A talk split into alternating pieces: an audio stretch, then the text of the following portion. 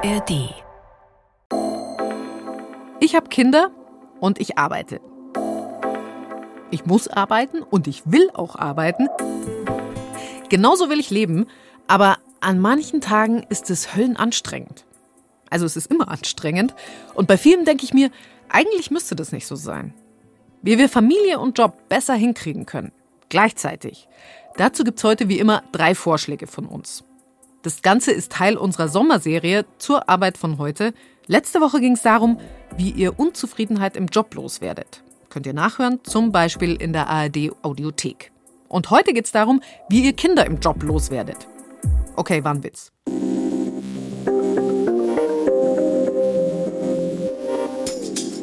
Einmal gibt es hier ein paar konkrete Tipps, wie wir den Mental Load, also die vielen tausend unsichtbaren To-Dos jeden Tag, wie wir die in der Partnerschaft besser verteilen können.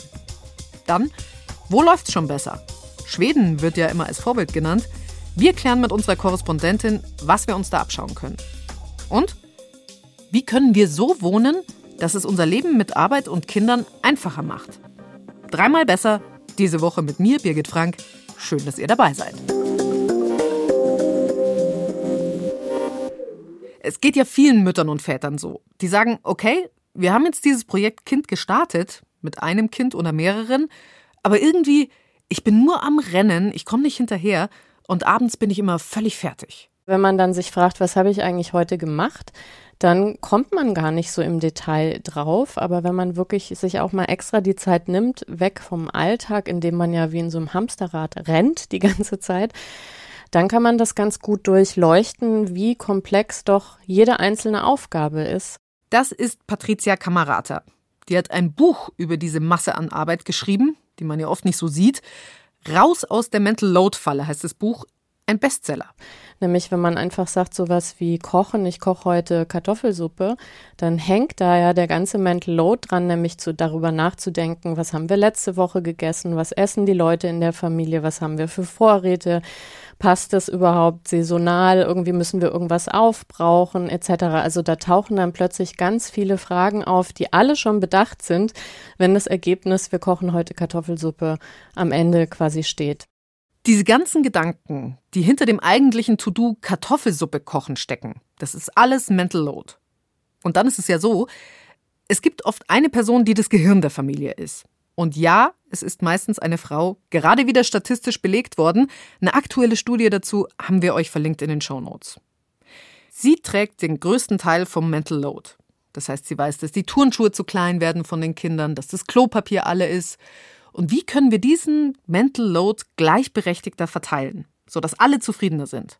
Und auch so, dass ich jetzt nicht alles delegiere, also bitte mach dieses oder jenes, am Ende checke ich nochmal, ob es tatsächlich erledigt wurde, weil dann ist dieses To-Do ja immer noch bei mir im Kopf, auch wenn ich nicht selber in den Supermarkt gehe und Klopapier kaufe. Also das Wichtige ist, in Prozessen zu denken und nicht in diesen To-Dos einfach zu denken. Und Prozess heißt ja immer, dass man sowohl die Planung hat als auch die Durchführung. Und ganz wichtig, wenn jemand nämlich neu lernt, auch wenn Sachen schief gehen, den Notfalleinsatz. Weil das ist nämlich auch eine Sache, wenn man das umverteilt, wo die Person, die viel kompetenter ist im Alltag, schnell wieder einspringt und dann ruht sich so die neu lernende Person auch so ein bisschen drauf aus und denkt so, ach, wenn es dann nicht klappt, dann kümmert sich quasi die erfahrene Person darum. Aber wenn man in Prozessen denkt und eben sagt, nicht im April sage ich meinem Partner Bescheid, er soll mal neue Kinderschuhe kaufen, also sprich Sandalen und auch nochmal bitte in den Turnbeutel gucken, ob die Schuhe noch passen, sondern man sagt, ich übergebe den Prozess passende saisonale Schuhe im Budget XY quasi an den Partner, dann ist es nämlich seine Aufgabe im April, wenn es langsam wärmer wird, zu denken, hey Mensch, wir brauchen mal Sommerschuhe und ach, da gibt es ja auch immer ein paar verborgene Schuhe und so weiter. Und da die Verantwortung zu übernehmen und eben nicht darauf zu warten, dass man eben erinnert wird oder irgendwie in Gang gesetzt wird. Verantwortung abgeben, Verantwortung teilen. Das ist der entscheidende Punkt, sagt Patricia Camarata. Und dann kann sich das auch langsam ändern. Und da ist aber auch ganz wichtig, dass die Person, die sehr erfahren ist, wirklich auch abwägt, wann oder wann auch nicht schreite ich ein. Also wenn die Person zum Beispiel da gesagt hat, ich bin jetzt zuständig, dass die Übungen, die wir von der Logopädie mitbekommen haben, durchgeführt werden und er vergisst es, dann würde man vielleicht sagen, dann erinnert man doch oder, ne, weil man will ja quasi, dass man da einen Fortschritt erzählt. Aber bei vielen anderen Dingen muss man dann auch quasi die Nerven haben, das auszuhalten, dass es vergessen wird, dass es auch vielleicht mal schief geht, dass ein Kind unzufrieden ist und dann kann man aber quasi sagen, Mensch, ähm, wir haben das anders aufgeteilt. Bitte nicht mich anmeckern, sondern für das Mittagessen beispielsweise oder das Schulessen bestellen, ist der Papa zuständig. Und dann kann auch das Kind sozusagen umlernen, die sind ja auch gewöhnt, dass die Mama alles weiß, dass es eben eine zweite erwachsene Person im Haushalt gibt, die jetzt auch Verantwortung für die Themen überträgt. Ach komm, ich mach's jetzt einfach schnell. Wenn ich ein Stück Care-Arbeit loswerden will, dann sollte ich eben so nicht mehr denken.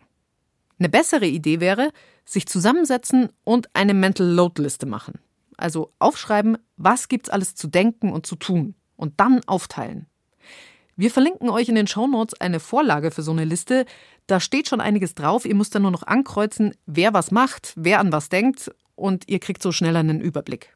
Und noch ein Tipp von Patricia Camarata: nicht ständig alles neu planen. Man kann ganz stark seinen Alltag auch ritualisieren und dass man so wiederkehrende Routinen da einbaut, dass man also sagt, zum Beispiel Essensplan, das ist vielleicht ein Erwachsenenbedürfnis, da immer besonders abwechslungsreich zu essen, aber eigentlich die Kinder essen immer nackte Nudeln und da findet man dann irgendwie einen Kompromiss und sagt, wir machen so einen rotierenden, vierwöchentlich wiederholenden Essensplan und da müssen wir das nicht immer wieder machen, weil wir kennen alle Zutaten, wir wissen dann, an welchem Tag es welches Essen gibt, auch Abläufe am Morgen, am Abend zu ritualisieren und immer zu sagen, ne, wir haben feste Uhrzeiten, wo wir fertig sind mit Essen, wo dann vorgelesen wird, wo die Kinder wirklich ins Bett gehen etc.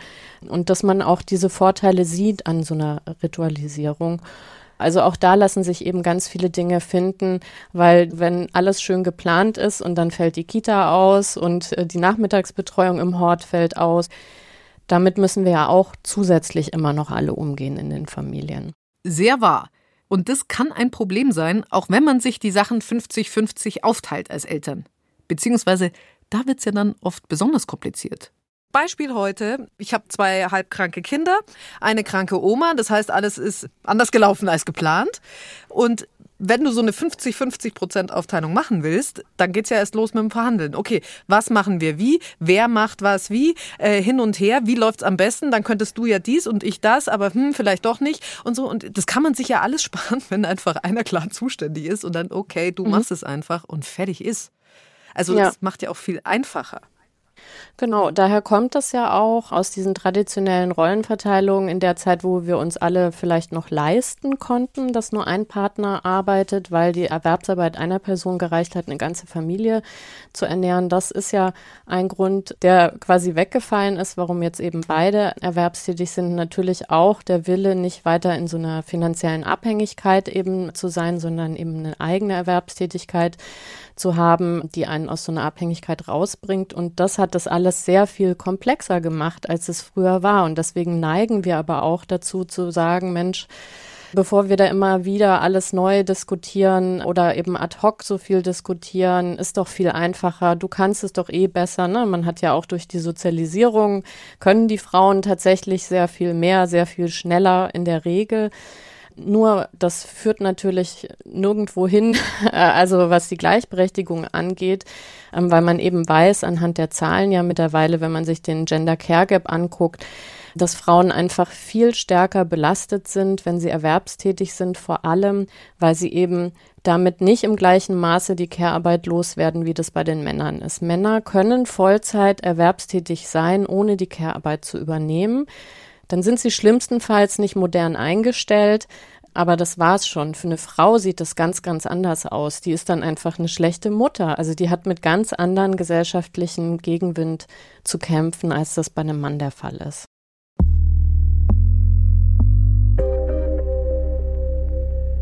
Eine Sache fällt mir auch immer wieder auf.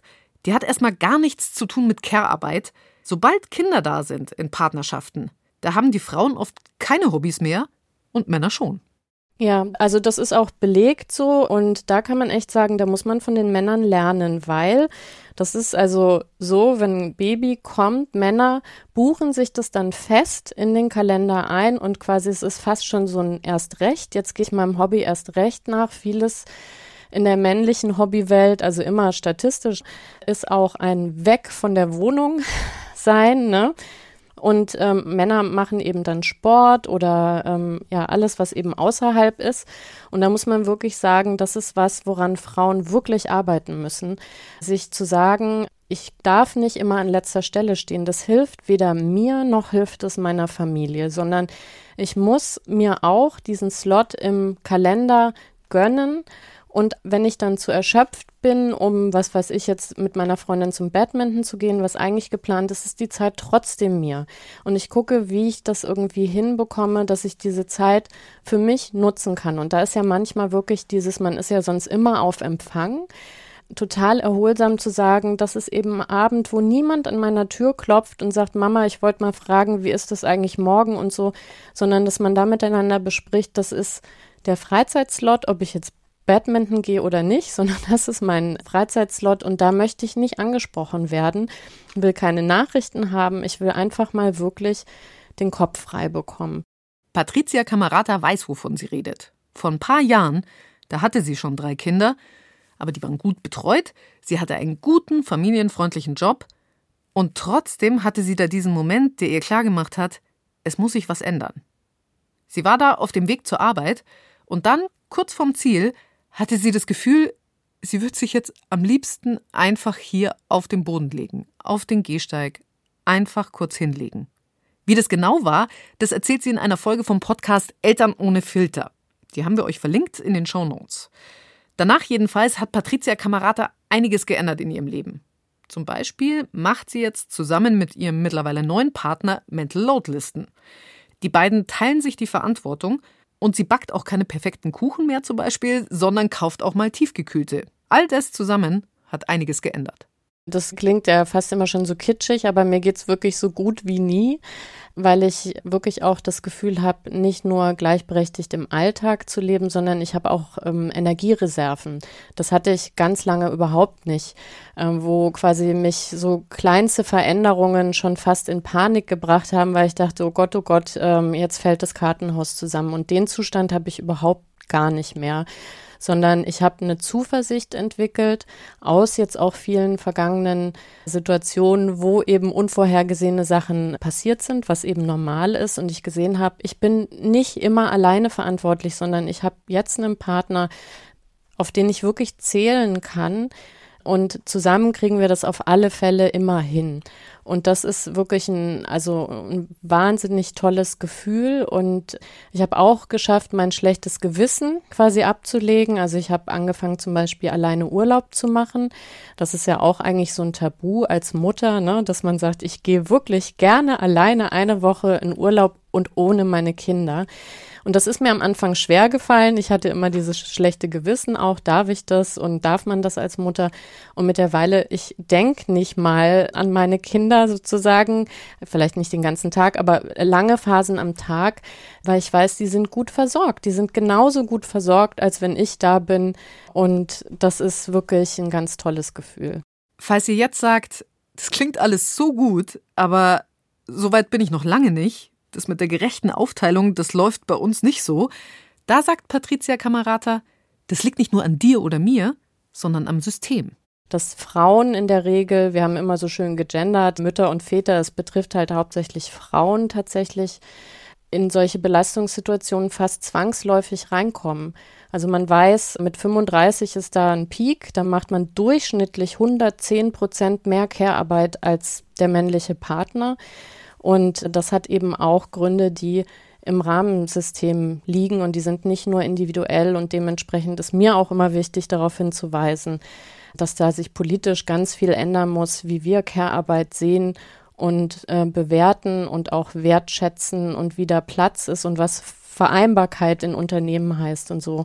Es ist ein sehr komplexes Problem, was wir nicht ausschließlich individuell lösen können.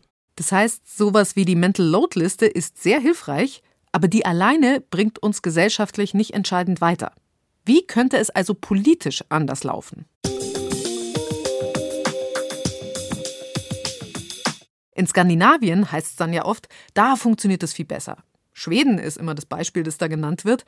Aber stimmt es wirklich? Und was können wir uns da abschauen? Das ist unser Ansatz Nummer zwei. Und ich habe darüber mit Sophie Donges geredet. Die ist unsere ARD-Korrespondentin in Stockholm. Und sie hat zwei Kinder, die in Schweden zur Schule gehen. Ja, zum Beispiel, wenn man ganz praktisch mal morgens und nachmittags in den Schulen darauf achtet, wer bringt und holt die Kinder. So, also so kenne ich das aus Deutschland noch. Da bringen ja morgens gerne die Väter und dann holen die Teilzeitmütter ab am Nachmittag und die Väter haben Open-End-Zeit zu arbeiten. Und das ist das Erste, was mir hier in Schweden tatsächlich aufgefallen ist. Bei der Apo-Liste standen enorm viele Väter, die um 15.30 Uhr, 16 Uhr ihre Kinder abgeholt haben. Und ich habe mich ein bisschen gefragt, wie das geht.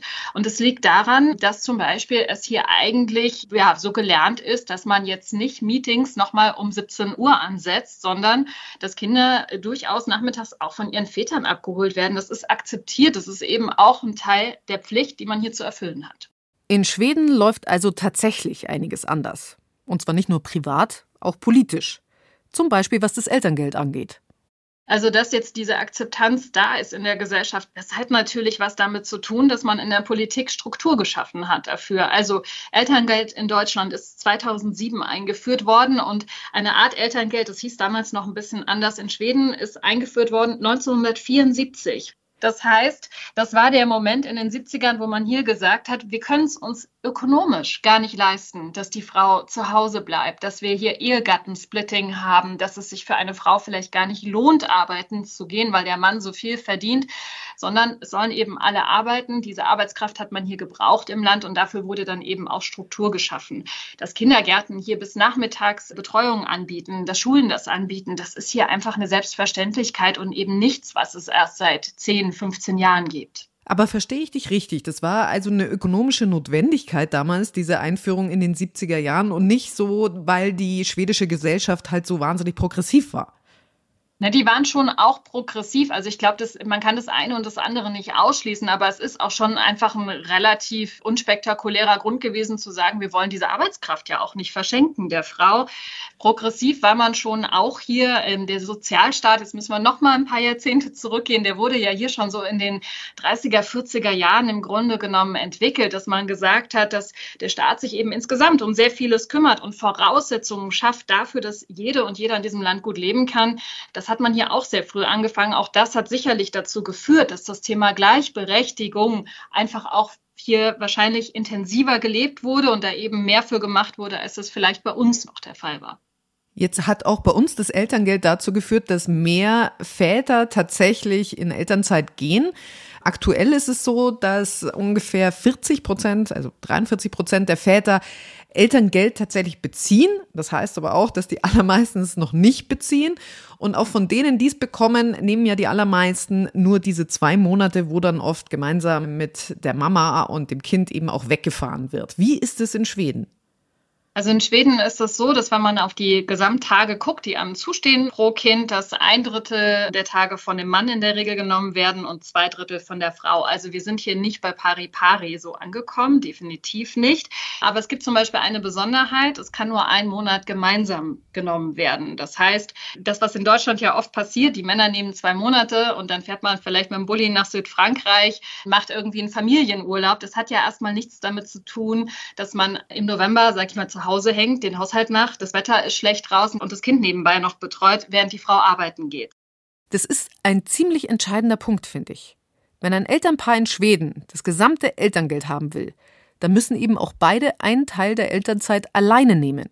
Das heißt, dann ist jeder auch mal allein zuständig, hat allein die Verantwortung für Kind, für alles, was am Tag so anfällt.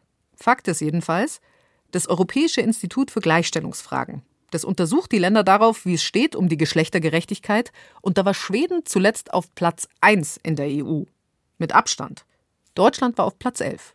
Aber würdest du sagen, dass Schweden einfach vorne dran ist, einfach weil sie früher angefangen haben, eben zum Beispiel mit sowas wie Elterngeld und dass wir dann in ein paar Jahrzehnten nachziehen? Oder würdest du sagen, dass da einfach grundsätzlich in der Gesellschaft auch was anders ist? Vielleicht historisch bedingt? Ja, ich glaube, es ist tatsächlich beides. Also natürlich haben sie einen zeitlichen Vorsprung, weil einfach zum Beispiel das Thema Ehegattensplitting, das in Deutschland ja noch diskutiert wird, einfach hier schon seit vielen, vielen Jahren überhaupt nicht mehr existiert. Damit sind sie sozusagen strukturell weiter. Aber ich glaube, es hat auch was damit zu tun, dass die Gesellschaft insgesamt, was Gleichberechtigung betrifft, eine andere Haltung hat, auch schon länger eine andere Haltung hat als Deutschland. Das kann man zum Beispiel auch sehen, wenn man mal auf die Quoten schaut, wie viele weibliche Führungskräfte es gibt. Da gibt es in Schweden einfach deutlich mehr als in Deutschland.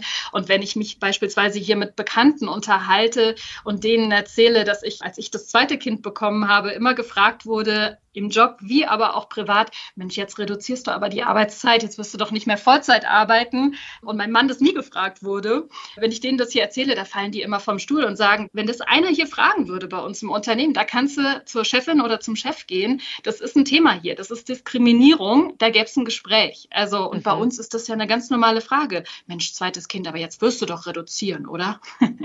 Wenn du eine Sache übernehmen könntest, wenn du jetzt irgendwann zurück nach Deutschland gehen wirst, in Sachen Vereinbarkeit, was würdest du von Schweden gerne nach Deutschland importieren? Okay, eine Sache nur.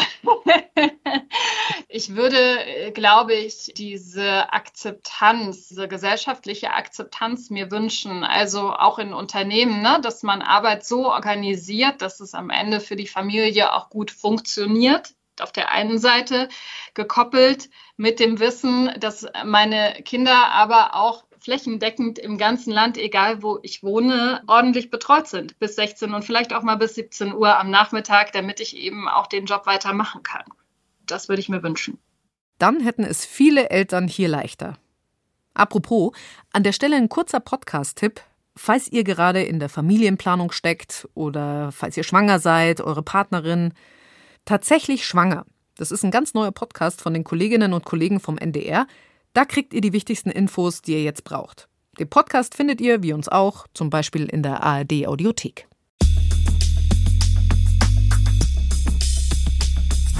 Der dritte Teil unserer Folge läuft unter dem durchgenudelten Spruch, es braucht ein Dorf, um ein Kind großzuziehen. Weil es ist halt leider auch wahr. Ich habe es vorhin schon erzählt, diese Woche kinderkrank, die Orga drumherum war ziemlich kompliziert. Da würde es einfach helfen, wenn es da noch mehr Leute gäbe, mit denen man sich die Sachen aufteilen könnte. Meine Kollegin Christina Weber, die hatte eine sehr interessante Lösung gefunden. Für sich, für ihren Partner und ihre drei Kinder. Christina ist Host vom Podcast Eltern ohne Filter. Den hatte ich ja vorher schon erwähnt. Und sie lebt mit ihrer Familie in der Großstadt München. Aber irgendwie lebt sie auch in so einer Art Dorf. Also ich lebe in der Genossenschaft, wie übrigens fünf Millionen Menschen in Deutschland. Ich habe es nachgeschaut, es sind gar nicht so wenige.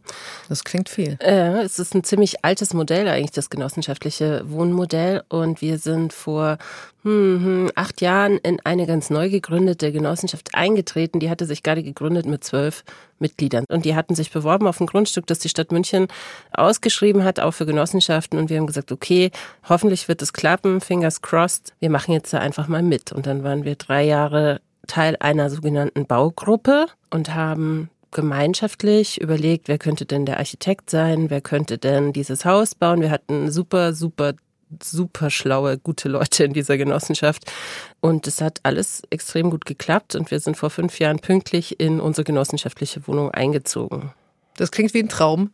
Was heißt denn das? Was bringt dir das für Vorteile in Sachen Vereinbarkeit? In Sachen Vereinbarkeit ist so, dass wir die Leute, mit denen wir da eingezogen sind, wir sind 48 Wohnungen, wir kannten uns schon drei Jahre lang. Wir kannten uns aus Baugruppen, wir wussten, wir würden zusammen dort einziehen. Wir hatten Feste miteinander veranstaltet, die Kinder kannten sich schon.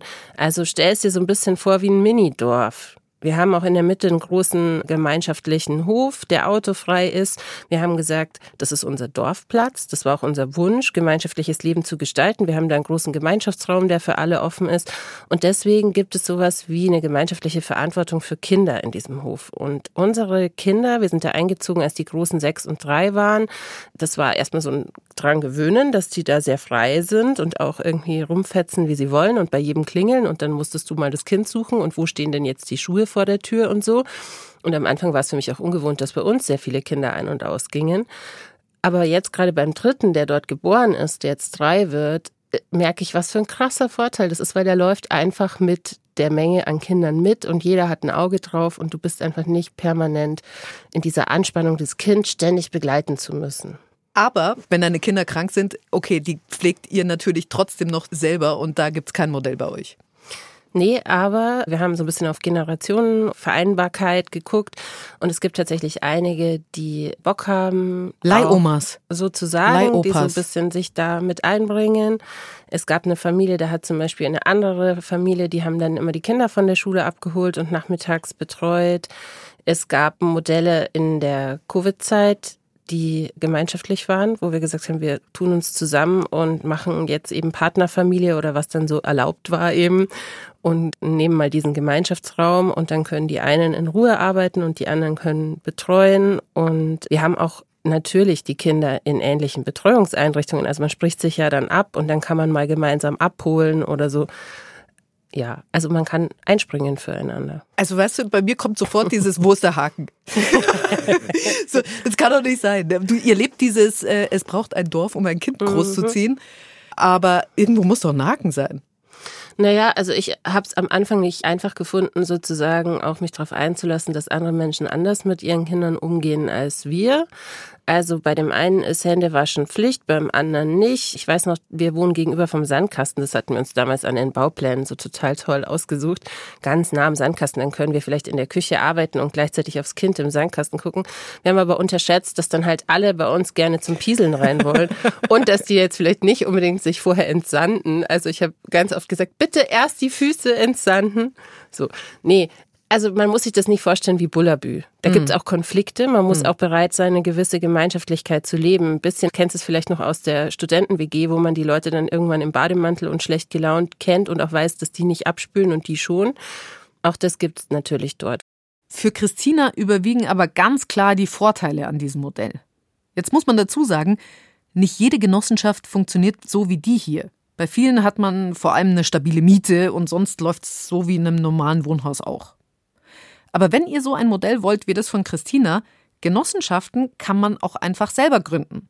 Man muss sich nur mit anderen zusammentun und man kann dann auch zusammen auf Baugrundstücke bieten, die vielleicht sonst an einen Investor gehen würden.